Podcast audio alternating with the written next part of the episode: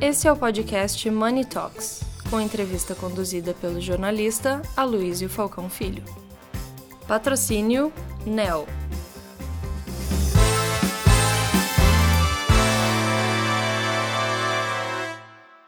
Olá a todos, bem-vindos a mais um episódio de Money Report Notáveis do Marketing. Hoje estamos aqui com uma notável que é brasileira, mas mora nos Estados Unidos, em Miami. A Nubia Mota, ela é head para, de marketing para a América Latina e está aqui no Brasil fazendo algumas visitas e tentando, digamos, introduzir uma prática muito importante que a pandemia, eh, de uma certa forma, acabou diminuindo, que é visitar os clientes. Sem dúvida. Existe alguma coisa mais importante do que ouvir o cliente? Sem dúvida. E às vezes, muitas vezes, nós executivos gastamos tanto dinheiro com consultorias para encontrar respostas, fazer planejamentos, e muitas dessas respostas para as perguntas mais importantes do seu negócio estão na fonte, vai direto ao cliente. E é isso que eu estou tentando fazer aqui, representando a Adobe América Latina. Eh, conta um pouco para a gente a origem da Adobe, como é que ela se expandiu no mundo. As pessoas geralmente eh, ligam o nome Adobe ao Photoshop, ao PDF, mas ela é muito mais do que isso. Conta para a gente rapidamente como é que foi esse crescimento e que produtos exatamente hoje vocês estão trabalhando mais. Ótimo. A Adobe é uma empresa americana, é, surgiu nos Estados Unidos e hoje ela está presente em mais de 180 países, com mais de 22 mil funcionários. Somos uma empresa gigante, a segunda empresa mais valiosa do mundo no mercado de tecnologia. A Adobe é sim conhecida pelo Photoshop e pelo PDF, mas ela também é conhecida por várias outras soluções de Creative Cloud, toda a parte de digital media, onde entra a parte de Adobe Sign, que agora na pandemia cresceu muito, e a terceira vertical de business na qual eu atuo é o Experience Cloud. Uh, fazendo aquisições de empresas como Workfront, Marketo e Magento, que foi onde eu fui convidada a começar a trabalhar na companhia. A gente tem todas as soluções necessárias para atender de ponta a ponta a jornada do marketing B2B de grandes companhias, sejam elas empresas do mercado financeiro, indústria, retail, a gente atende as maiores empresas do mundo e somos líderes nos principais verticais de data, personalização, analytics, é, por reportes como Gartner e Foster. Então, nessa área B2B, vocês atuam no sentido de encontrar, levantar os dados analisar e ver onde estão as oportunidades de mercado, é isso? É, simplificando um pouco, hoje o desafio do, do marqueteiro, do profissional de marketing, é em como você consegue trazer a informação certa para o cliente certo e na hora certa. A gente, eu brinco muito com os nossos clientes que o nosso maior concorrente é o tempo do cliente. Então, quando a gente consegue ter o tempo do cliente, a gente precisa trazer o dado correto para poder vender o meu serviço, meu produto, ou que seja educá-lo o cliente de alguma forma que beneficie o meu negócio. Para isso existem várias estratégias. O marqueteiro, ele investe para você fazer campanhas, uma boa experiência no site, o conteúdo. Mas como você consegue fazer isso de forma escalável para todos os seus clientes, sendo que eu e você somos pessoas totalmente diferentes? Como dar vida à regra de negócio considerando essas diferenças? Para isso existem tecnologias. A Adobe usa como base o Adobe Sensei, que é inteligência artificial, aonde na automatização de marketing, qual e-mail, qual SMS, qual WhatsApp mandar, seja na hora de apresentar qual conteúdo. Então, um cliente que ele é um cliente, um, cliente VIP é, ou tem uma conta premium dentro de um banco, ele tem que ter uma experiência, uma navegação, os produtos que eu vou oferecer para esse cliente é um ticket médio totalmente de um cliente que acabou de começar comigo, uma, uma empresa PJ, de uma empresa PF. E aí, quando a gente vai para a indústria, os produtos que você consome são totalmente diferentes do meu e diferente da audiência. Como apresentar o produto certo de acordo com o seu momento, de acordo com o quanto você ganha, de acordo com a estratégia adequada para cada cliente. Então a gente tem várias soluções para que te ajudam a investir de uma forma mais inteligente, analisando o dado, é, agir rápido. Então acontece muito agora com Black Friday que está chegando, as empresas fazem as suas campanhas e você consegue ver ali no resultado qual página está convertendo mais, qual campanha está convertendo mais.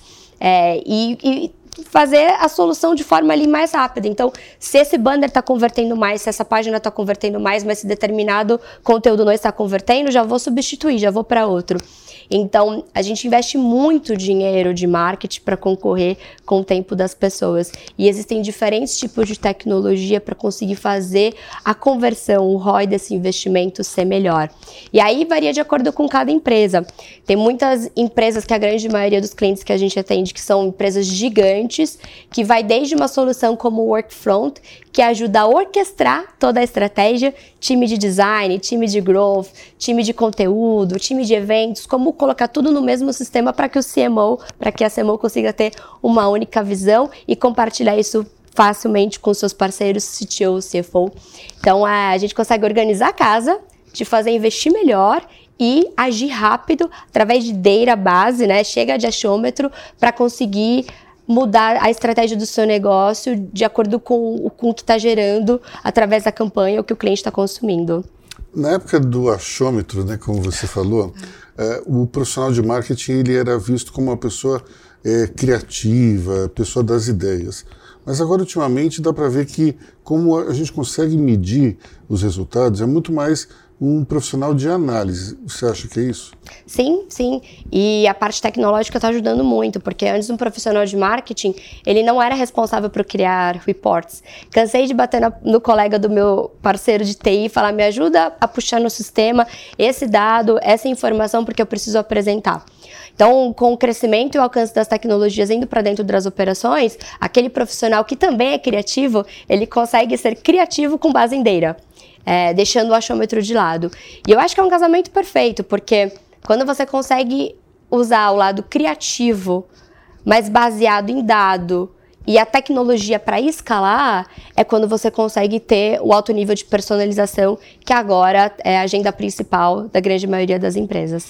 Quando a gente é, fica, digamos, dependente dos dados, é, isso, de uma certa forma, não, não tem uma armadilha no sentido de que todo o marketing das empresas tende a ficar mais ou menos parecido? Não, porque as empresas vendem coisas diferentes e de maneiras diferentes. A gente atende, por exemplo, vários bancos da América Latina, vários varejos também. Então, por exemplo, eu estive faz duas semanas com o executivo responsável por Deira da, Fala, da Falabella, que é um dos maiores varejos da América Latina, e quando eu sento para conversar com um grande varejista do Brasil, a dor é a mesma, mas a forma de resolver e, o, e a estratégia muda. E é muito interessante ver o quanto a nossa tecnologia se adapta para diferentes culturas, perfis e clientes. Então eu acho que não é que a estratégia vai ficar igual, ela vai ser mais automatizada e fácil de executar, mas a dor que é a mesma. A forma que você vai resolver é onde entra a criatividade do executivo. Porque a tecnologia, ela vai te mostrar o dado e o melhor caminho, mas como você vai resolver aquilo é onde entra que a gente fala tanto de os, profissionais continuarem investindo naquilo que a gente tem de melhor, que é a nossa forma criativa de entender o nosso cliente. A tecnologia ela vem para ajudar. É a terceira vez em dois dias que eu escuto essa expressão, a dor do cliente. É interessante porque as empresas é, de tecnologia, cada vez mais, elas estão preocupadas com o problema do cliente. É, acabou aquela, aquela época que eu entrego o meu produto e você se vira. Não, as empresas agora estão preocupadas em fazer aquele produto resolver o problema ou a dor do cliente. Até nós, empresas de tecnologia, quando vendíamos tecnologia no passado, olha, tá aqui o meu software, fica à vontade. Hoje a dor do seu cliente, a dor é a minha dor, porque você é o meu cliente. Então a gente tem que passar muito mais tempo dentro da companhia, entendendo e envolvendo todo o ecossistema. Porque quando a gente fala de tecnologia ou transformação digital, a gente está falando de transformação de pessoas, transformação de processos. Não é só uma área que consegue executar. Então envolver o ecossistema da empresa que a gente está entrando re resolver esse, essa dor aqui é, é o que vai refletir no consumidor final. Então, até a nossa forma de vender como empresa de tecnologia, e por isso que você tem ouvido muitos profissionais falando, eu não vendo tecnologia, eu, eu resolvo a dor do meu problema, do meu cliente, é exatamente por isso, porque só te entregar a tecnologia na mão não significa que você vai conseguir usar da melhor forma. Então, a gente tem um mapeamento e um apoio da empresa de, de identificar quais são essas dores e também por etapa. Não dá para resolver tudo de uma vez. Então, como a gente vai fazendo projetos que vai resolvendo primeiro uma dor e aí você resolve uma situação, aparece outra. Então, é, é muito interessante ver o quanto as áreas estão cada vez mais trabalhando em conjunto. É, tecnologia, principalmente na pandemia, virou agenda de todo CEO. Eu tenho ouvido muito por aí, todo CEO tem que ser um pouco CTO. Uhum. Porque hoje a maioria das dores das empresas se resolvem com tecnologia. E se não está na agenda do CEO entender como escalar e fazer o seu business crescer de uma forma inteligente, pode ser que a empresa dele não resista a uma outra pandemia ou nem exista daqui a alguns anos. Isso talvez valha não só para o CEO, mas para os outros eh, CFOs, CMOs Sim. e por aí vai, né? Me diz uma coisa, é, você mencionou é, que a dor é a mesma aqui no Brasil e em outros países da América Latina, mas, é, digamos, a forma de resolver o problema é que é diferente. Você pode dar um exemplo para gente? Claro, vai muito da cultura também. Por exemplo, o México é uma região, é, é um país em, em que a cultura da digitalização do cartão de crédito está anos luz comparado ao Brasil. Então, na agenda de lá, a gente está muito mais discutindo como automatizar e fazer o consumidor mexicano comprar mais com cartão de crédito, como bancarizar mais digitalmente essa população, do que quando a gente fala no mercado brasileiro. Mas a dor é a mesma. Eu quero vender mais o meu serviço virtual, virtual. Eu quero conseguir chegar no meu cliente, eu quero que ele transacione de uma forma mais escalável comigo. No México, a gente passa por uma fase de educação, de digitalização da base, de trabalhar muito próximo dos, das empresas de meio de pagamento, muito próximo dos bancos, que é diferente do Brasil, que a gente vê uma maturidade financeira digitalizada. Então, aqui a dor é diferente. Aqui é qual a melhor forma do meu consumidor comprar online, como eu consigo pegar ele no momento correto da compra, vai ser pelo saque, vai ser pelo e-commerce, vai ser no bank online. Então, a dor no final é a mesma, mas como a gente vai resolver vai depender da maturidade do mercado, maturidade da empresa, porque existem empresas com diferentes maturidades tecnológicas, mas também entender o momento do seu consumidor. Que aí quando a gente vai para o Chile, por exemplo, como eu citei que estava duas semanas atrás, é outro mercado. Um país muito tecnológico, com uma população bem menor comparada a México e Brasil, com uma pegada, um mindset de tecnologia que particularmente me surpreendeu. Fazia uns quatro anos que eu não ia para lá. Mas a gente vê um desafio enorme de mão de obra muitos profissionais, os melhores profissionais do Chile, que hoje estão tocando operações de, de, pelo menos das empresas que a gente atende, não são do Chile, estão sendo importados de outros, exportados de, outro, de outros países para conseguir atender a demanda e o crescimento das empresas chilenas. Então, esse mesmo caso que eu te falei é, da Fala Bela, eles trouxeram um, um executivo de Deira da Europa para conseguir dar vida à estratégia uh, chilena. O próprio executivo hoje da Adobe ele é um brasileiro que já mora muitos anos no Chile porque entendeu que existia uma oportunidade grande de expansão e um mercado super tecnológico, mas faltando mão de obra. É interessante o exemplo do Chile porque ele passa por uma transformação radical.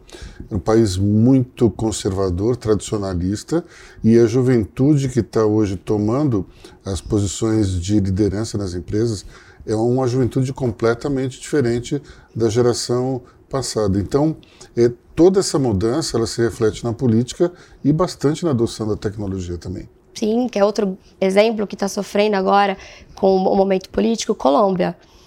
Uma região que veio num crescimento absurdo, não só minha visão na Adobe, mas visão de mercado, tecnologia, crescimento e agora com esse momento político. Eu estava ontem no jantar com investidores do segmento agro e eles já mostrando uma, uma preocupação, porque o momento político do país impacta não só na economia agro, mas na economia financeira, economia, economia técnica e, naturalmente, no desenvolvimento de projetos de tecnologia.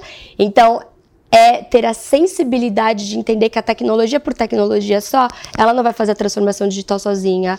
A gente precisa resolver a dor do nosso cliente, a dor do nosso cliente muitas vezes pode estar ligado ao momento de mão de obra disponível, momento político do país. Então é um desafio. E quando a gente fala de América Latina, eu que reporto para os Estados Unidos, são muitas de diferentes regiões. Já começa pelo idioma. Brasil fala português e os outros países falam espanhol. E quando a gente vai pra, cortando em pequenas regiões, a gente tem várias grandes regiões dentro de uma América Latina, que é um desafio para uma companhia global como a Adobe compreender. E mesmo no Brasil, quando a gente fala que é um só idioma, é, o que a gente fala, por exemplo, no sul do país é completamente diferente do que se fala no Nordeste ou no Norte. Né? Então, é interessante porque a gente tende a, a pasteurizar os países, mas mesmo dentro dos países da América Latina, é, as coisas são bem diferentes. Dentro do México, por exemplo, ou da Argentina, é, nós temos uma regionalização muito forte, né? E cada vez mais forte. Eu acho que a tecnologia até, de certa forma, ajuda essas nuances a aparecerem mais. Agora, a gente estava falando antes das, dos diferentes estágios de tecnologia, por exemplo, o México e o Brasil. Mas, às vezes, está um estágio muito anterior, acaba é, facilitando a queima de etapas. É, na, em alguns países da África, por exemplo, é, não, tinha, não, não se tinha nada, e daí foi tudo diretamente para o celular. Então, na China também você tem, eles meio que passaram a fase do plástico em, em branco e foram direto para o celular também. Como é que vocês estão vendo esse, esse caminho todo em direção ao smartphone? Vocês estão é, preocupados com essa tendência? O que, que vocês estão fazendo para esse mundo novo aqui? Eu vou te contar uma cena que eu presenciei semana passada de um grande varejista supermercadista do Brasil, um dos maiores da América Latina. Nós passamos uma hora e meia discutindo sobre uma campanha e, e discutindo a melhor estratégia, como usar a plataforma, a tecnologia. E aí, descemos no elevador, o executivo responsável pelo marketing abriu o telefone dele no elevador e começou a acompanhar real time os dashboards da campanha que a gente tinha falado horas antes. E eu tava do lado, eu falei: "O que que é isso?"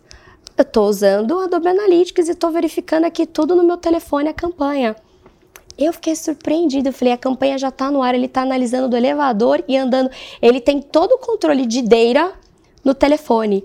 E eu nunca vou me esquecer. Eu fiz reunião há uns quatro anos atrás com outro grande supermercadista e eles me falando que eles recebiam os, os resultados das campanhas deles duas semanas duas semanas. Então, o tempo para tomada de decisão, a campanha que deu certo, até unificar a campanha que ia na televisão, a campanha que era jogada no Facebook, a campanha que ia é, na, na, frente de loja, até eles conseguirem unificar tudo isso, chegava na mão da CMO em duas semanas e aquele executivo no elevador comigo, conseguindo ver, porque fizeram um lançamento da campanha de um grande produto nas lojas físicas, o Tier 1 de lojas físicas, no digital e nas redes sociais e conseguindo data. Eu, eu, eu falei assim: é isso. É isso. É facilitar. A gente gasta hoje muito mais tempo no smartphone, a gente precisa ter informação ágil. E se tivesse qualquer problema ali, ele já ia fazer uma ligação e conseguir resolver muito mais rápido. Então, resolvendo a dor dos nossos clientes. Eu preciso dar informação de forma fácil, mastigada, e, a, e por mais que você tenha o mesmo business que um outro, a KPI que você analisa é totalmente diferente de um outro cliente, apesar de muitas vezes terem do mesmo segmento. Tem as regras básicas, mas para determinadas campanhas tem informações que são super importantes. No caso dele, ele queria ver a, a utilização de alguns portais novos, de redes sociais novas, para a comunicação da marca. E ele estava conseguindo ver no telefone comigo, indo caminhando jantar. Eu falei assim, gente, é isso. Ou seja, é, o que se demorava antes 15 dias, um mês, agora se resolve na questão de horas. Isso não dá, não traz para o profissional de marketing um desafio ainda maior? Ele antes tinha um tempo, digamos, de, de para resolver os problemas e agora esse tempo ele não existe, é meio que instantâneo. Como é que isso mexe com a cabeça do profissional? É um desafio, mas ao mesmo tempo, por isso que o marketing se tornou cada vez mais um protagonista dentro das operações.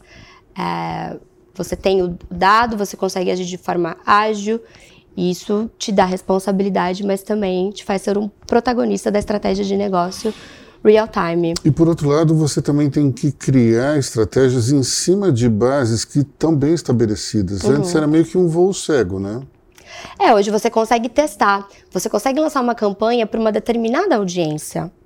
Vou mensurar ali para uma determinada região, que era o caso deles. Determinaram por alguns canais de divulgação, vou verificar e depois eu abro a torneira e consigo jogar para todo mundo. E outra coisa, teste AB, você consegue fazer campanhas diferentes no mesmo momento para públicos totalmente diferentes. Como você mesmo bem disse, Brasil é muito grande. Posso fazer, rodar uma campanha para o Sudeste, que tem um, um, um comunicado totalmente diferente para o Nordeste, comparar por dois, três dias, ver o que, que deu certo. Eu posso inverter e depois, com base data, falar: ok, essa daqui é o melhor caminho, porque deu certo esse resultado, deu certo este número, vamos seguir. Então, o risco muitas vezes é maior, mas na minha percepção, hoje você consegue testar o lado criativo de dar vida à tecnologia com, com funis de clientes totalmente diferentes e, na minha percepção, de uma forma mais segura do que. Eu me lembro a época de propaganda. Se passava meses desenvolvendo um filme que custava uma fortuna para colocar no horário nobre da televisão e torcer né? Existia grupos de pesquisas, algumas, algumas análises, mas era basicamente um tiro cego. Hoje você consegue testar pequenos momentos desse vídeo, você pode mandar no grupo da sua comunidade favorita, você pode mandar no grupo do WhatsApp dos seus clientes VIP, você pode divulgar numa rede social, determinando por geolocalização, você pode mandar por e-mail marketing para sua base seleta. Hoje tem N formas de você testar com diferentes audiências e diferentes formatos e você conseguir fazer um lançamento muito mais rápido ou ajustar qualquer coisa dentro do grande lançamento. Eu, particularmente, admiro muito os marqueteiros de antigamente, porque, como a gente diz dentro da Adobe, tinha que ter culhão para lançar uma campanha.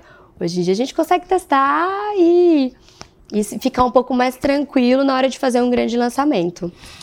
É, tem um profissional importante do mercado que diz que a única pessoa que ganhou dinheiro com feeling no Brasil foi o Morris Albert com a canção Feelings. E, e realmente esse era o grande problema. Eles tinham que tentar encontrar é, dados para basear um raciocínio criativo e muitas vezes não tinha, tinha que ser no famoso hunt, né, no palpite. Ah. E, e a impressão que eu tenho é que não existe mais o, o espaço para o feeling, para o hunt, para o palpite. Você tem hoje na mão vários dados para poder fazer, é, pelo menos sustentar um pensamento que faça sentido. Dentro da, dos teus clientes, você acha que ainda tem algum que faça algo na base da criatividade pura ou não? 100% criatividade não, mas eu acho que com a tecnologia a gente pode deixar o feeling mais aflorado. Porque como você pode criar diferentes. Antes você fazer uma propaganda custava milhões. Hoje você fazer um vídeo para as redes sociais, você consegue fazer com qualquer telefone. Você consegue fazer tranquilamente em duas horas com o Videomaker. Aliás, se você soltar uma campanha nas suas redes sociais pedindo para os seus clientes criarem um vídeo de determinado produto, você vai receber 200 vídeos e você vai poder escolher o melhor. Então, hoje a criatividade, a gente tem acesso muito mais fácil à criatividade. E aí eu concordo com você que através da informação a gente consegue ver qual é o caminho correto. Mas eu sinto que a tecnologia ela facilitou a comunidade a participar de, desse feeling. Mas respondendo a sua pergunta, eu acho que não tem nenhum cliente que não lance nenhuma campanha sem antes se preparar 100% trabalhando vários canais, mas eu vejo que o feeling é dele extremamente importante porque, de novo, a tecnologia ela te traz um dado, mas o dado ele vem através de uma ação e quem tem a ação é o executivo.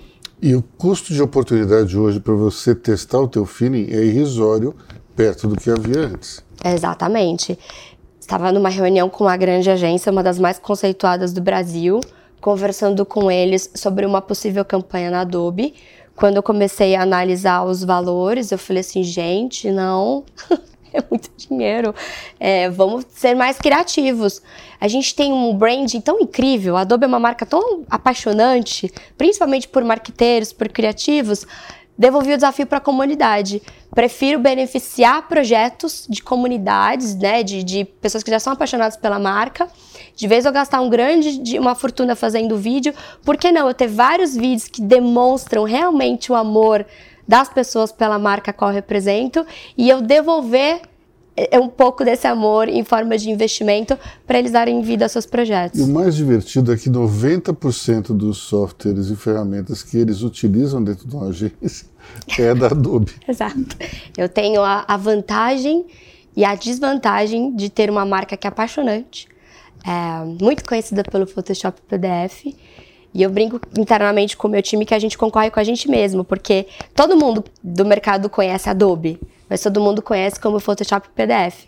O nosso desafio é criar espacinho para posicionar como a empresa que tem todas as tecnologias que pode atender. Nós da imprensa B2B. conhecemos pelo Illustrator. ah, que bom! Não é bem assim, não é só pelo Photoshop, pelo PDF, Sim. mas o Illustrator ele mudou a nossa vida é, mais de 20 anos atrás, acho que 20 anos atrás. E, e, e, isso, isso para, para o mundo da comunicação foi impressionante, porque é, a gente tinha que fazer tudo no papel.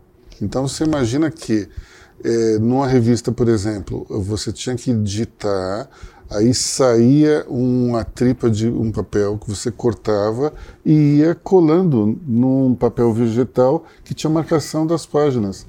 Isso era um negócio tão insano que não dá nem para pensar como seria. E a gente vê que tudo isso é feito de forma digital pelo Illustrator. É, é, maravilhoso. Agora, antes era, era tudo na mão, era impressionante. E às vezes sobrava uma viuvinha, o sujeito tinha que cortar um pedaço daquele papel, botar ali e colar, e depois tinha que ajeitar o resto. Olha, era um caos. Nem tem como falar. E no final do dia, a tecnologia resolveu a sua dor e uma dor que você nem imaginava que você existia. Pois é, porque era uma coisa tão normal. Para mim, o mundo era daquele jeito não era de outra forma. Então, esse é o caso típico de que a tecnologia ela, ela mostrou para você que você tinha uma dor e não sabia. Exato. E aí eu vou recortar esse vídeo agora e vou transformar ele numa campanha, porque nada melhor do que você dizendo sobre a minha tecnologia. Obrigada. Olha, isso é impressionante. Como mudou totalmente.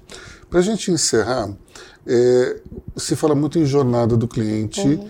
e só que a jornada do cliente, imagino, no B2C é uma, no B2B é outra. Sim. Quais são as principais diferenças entre elas e como é que você tem feito ultimamente para melhorar a jornada desse cliente B2B? Sim, perfeito.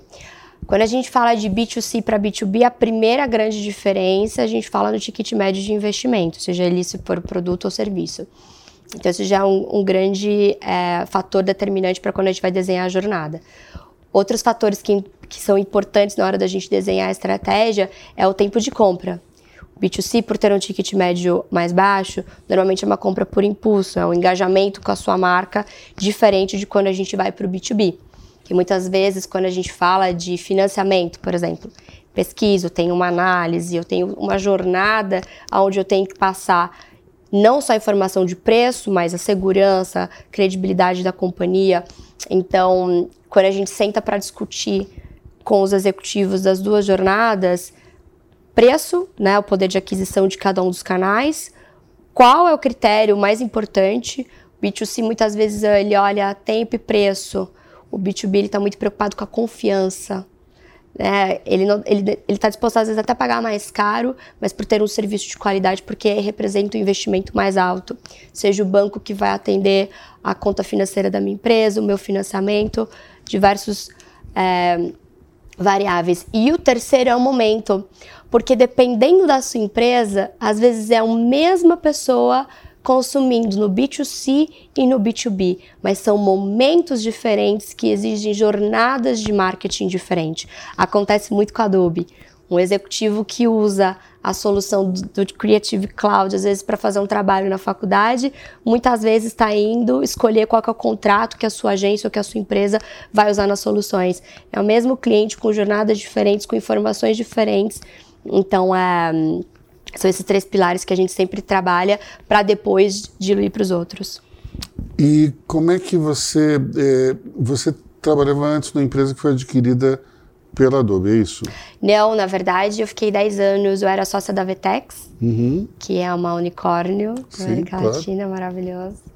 E aí eu fui contratada pela Adobe, porque a Adobe contra, é, comprou a Magento, que é uma empresa americana de e-commerce, e eles queriam alguém com expertise de e-commerce na América Latina para dar vida. Você foi para Magento e depois foi para Adobe? Eu fui no mesmo momento. A Adobe adquiriu a Magento, falou preciso de alguém para América Latina. Eu vim no pacote. Hum. E como é que foi essa transição da Vitex para Magento barra Adobe? Nossa, totalmente. De uma empresa onde eu tive a oportunidade de desenvolver e crescer junto com a empresa. Eu fiquei 10 anos na Vetex e junto com os fundadores Geraldo e Mariano e outros sócios eu tive a oportunidade de participar do crescimento e expansão de uma empresa que era pequena e hoje é uma referência. É, devo e agradeço tudo que sou hoje, esses 10 anos que foram incríveis. Mas um determinado momento eu comecei a sentir a vontade, a curiosidade de fazer parte de uma multinacional, de conhecer um outro mundo. Então foi quando eu vendi minhas ações e aceitei o desafio de dar a vida, de fazer novamente uma expansão de uma solução para a América Latina, mas dessa vez sentando dentro de uma grande corporação como a Adobe. E aí você sai de uma empresa pequena, muito ágil, para uma empresa grande, cheia de processos. E eu acho que eu consegui, ao longo desses três anos que eu estou na Adobe, faço completo quatro agora, casar um pouco da agilidade de uma startup com a base, o processo, o conhecimento, é, a senioridade de uma empresa multinacional com um dos maiores valuations do mercado de tecnologia. Então eu consegui unir os dois mundos, levando um pouco de agilidade para Adobe, e trazendo um pouco de a inteligência por trás dos processos. Tem muito profissional de startup que tem medo do processo. Um processo bem feito traz muito resultado. Então hoje eu consigo, vejo que eu, eu sou uma profissional, uma pessoa muito melhor, porque eu tenho o melhor dos dois mundos. Você conseguiu sintetizar esses dois mundos. Exato, exato. Eu tinha muito medo de perder a agilidade e na verdade, dentro da Adobe, eu descobri uma oportunidade do deixa eu testar depois a gente conversa. E aí você vai ganhando credibilidade e confiança dentro de uma, uma companhia que no final é capital aberto, que é número. E você vem de uma startup onde tudo se baseia em mostrar número, porque não tem recurso. Então eu consegui realmente unificar os dois mundos. E eu brinco que a Adobe é a empresa mais startup que eu já trabalhei porque a gente tem muita autonomia de atuar, de dar vida aos projetos. Vejo o trabalho que a gente tem feito nos últimos três anos na América Latina. Um, e as empresas grandes, elas precisam de, de profissionais que faz, fazem as perguntas, as provocações. E uma vez uma executiva da Adobe me disse que em uma determinada reunião eu, eu falei para ela: Bom, não podemos fazer as coisas sempre dessa forma, porque sempre foi feito assim. Vamos testar de uma forma diferente? E desde então é o, é o, é DNA que a gente tenta trazer aqui para a América Latina, de pegar as diretrizes de uma global, né? Pensar global e agir regional e agir com agilidade, porque a América Latina ela está crescendo absurdamente. Hoje, hoje a gente é a região que mais cresce dentro da Adobe. Bom, a gente vai ficar com essa grande lição que é dá para fazer diferente? E, e a gente deixa essa pergunta para você, profissional de marketing, que está assistindo essa entrevista aqui, muito bacana, feita com a Núbia. Núbia, muito obrigado. Obrigada, viu? obrigada Até pelo lá. convite.